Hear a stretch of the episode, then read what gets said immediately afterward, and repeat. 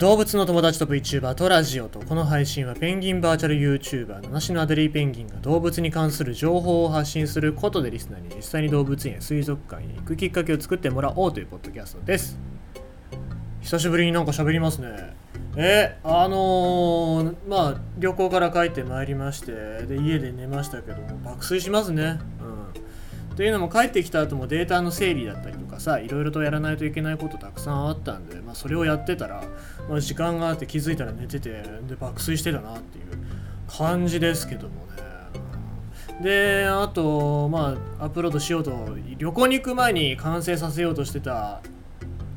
神戸動物王国の新しい話が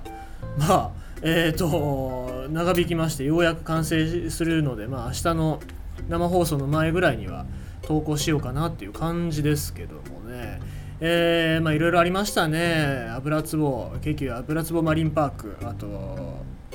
ズーラシア。ね。えー、あと野毛山にもちょろっと行きましたけども、まあそんな感じでね、まあぜひちょっと皆様近い方には行ってもらいたいなとは思うわけですけどもね。ただ僕は本当にこういうコロナ禍の中で、まあ、ギリギリいけるかなどうかなという感じだったんですけどもなんとか行って。で結果的にまあ良かったなっていう感じになったのでまたね落ち着いたら行けるようになりたいしたいなとは思いますのでその際はね皆様もよろしくお願いしますというか。あとリスナーさんにあったね。一回ちょっとちょろっとあったね、えー、話しかけられたりはしてないんだけども。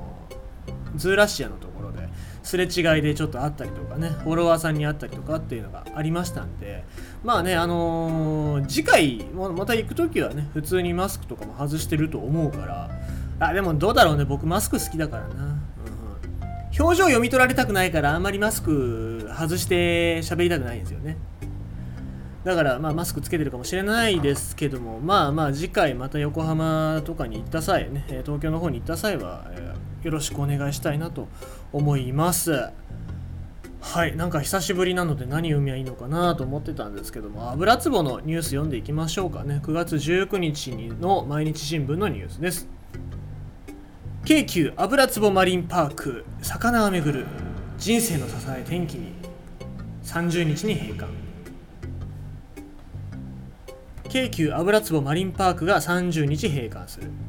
地域密着型の水族館として親しまれオープンから53年に53年間に訪れた客は延べ2400万人。450種約6000点にも及ぶ飼育生物の世話にも大勢のスタッフが関わってきた。人生の節目ごとに訪れるというリピーター。日に日に増える来場者を迎えるベテランスタッフ。フィナーレに向けてカウントダウンが始まる中2つの思いをたどった。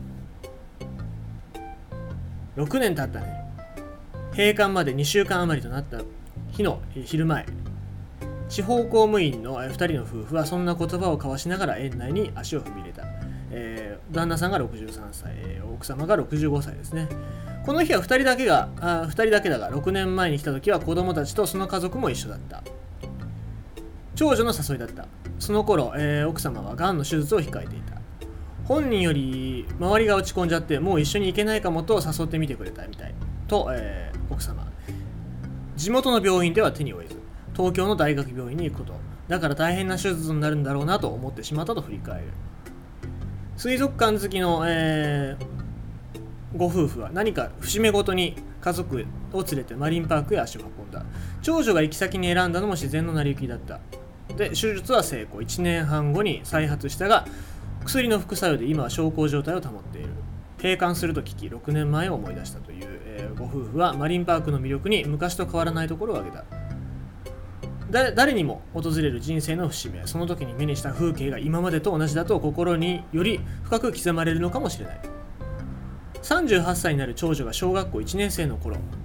ここで撮ったビデオが出てきたんです。魚が計算するシーンが映っていて水槽と周辺の様子が今と同じそのまんまだったんですよ。と、えー、ご夫婦はそう言って目を細めたと。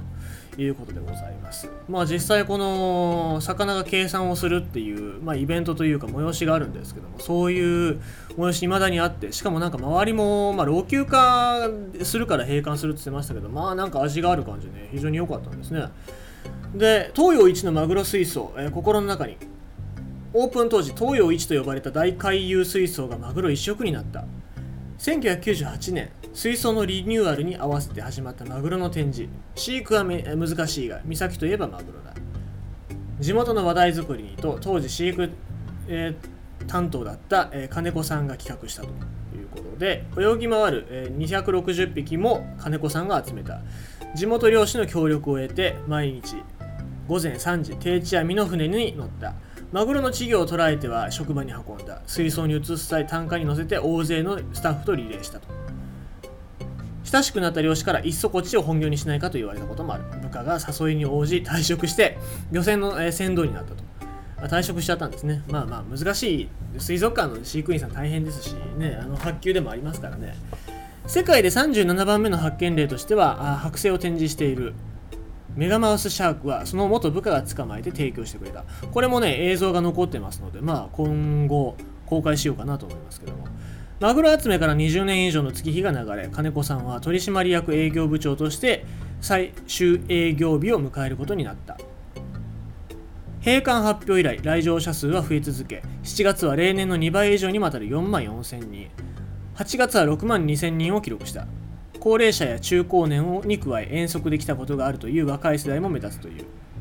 閉館は残念だが多くの人が抱いていた懐かしさを変えて募らせたのではと、え金子さん。マリンパークがいつまでも皆さんの心に残りますようにこれはスタッフ全員の願いですと付け加えたということでございますね。あのー、まあ本当にマリンパーク、えー、油壺マリンパーク、えー、残念ではあるんですけどもねえー、思いっていうのは非常にいろいろな人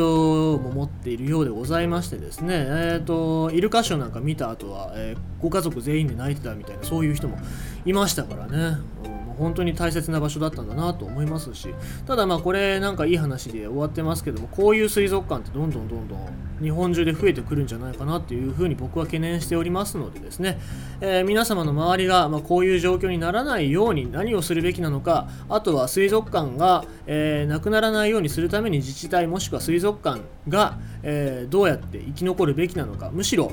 どうやって消えていくべきなのかっていうことを考えないといけないのじゃないのかっていうところもね、えー、いろいろと考えさせられるような内容だったと思いますし、まあ、そういう思い出を少しでも残すためにということで僕行きましたけども、まあ、いろいろなものが撮影できたんじゃないかなと思って、えー、まあ、非常に有意義な有意義な水族館巡りだったなとは思いますね、はい、また行きたいなとは思いますけどもね、えー、もう動画の中でしか会うことができませんので、まあ、皆様がお持ちの写真だったり動画っていうのもね Twitter だったりいろいろな媒体で、えー、公開したりとか YouTube とかでもね、えー、どんどん公開しておいた方がいいんじゃないかなと僕は思います。まあ今の時代そうやって残すことができますからね、えー、まあぜひぜひそういうところにも皆様協力していただきたいなと思います。ということでございまして今日のニュースは、えー、魚をめぐる人生の支えに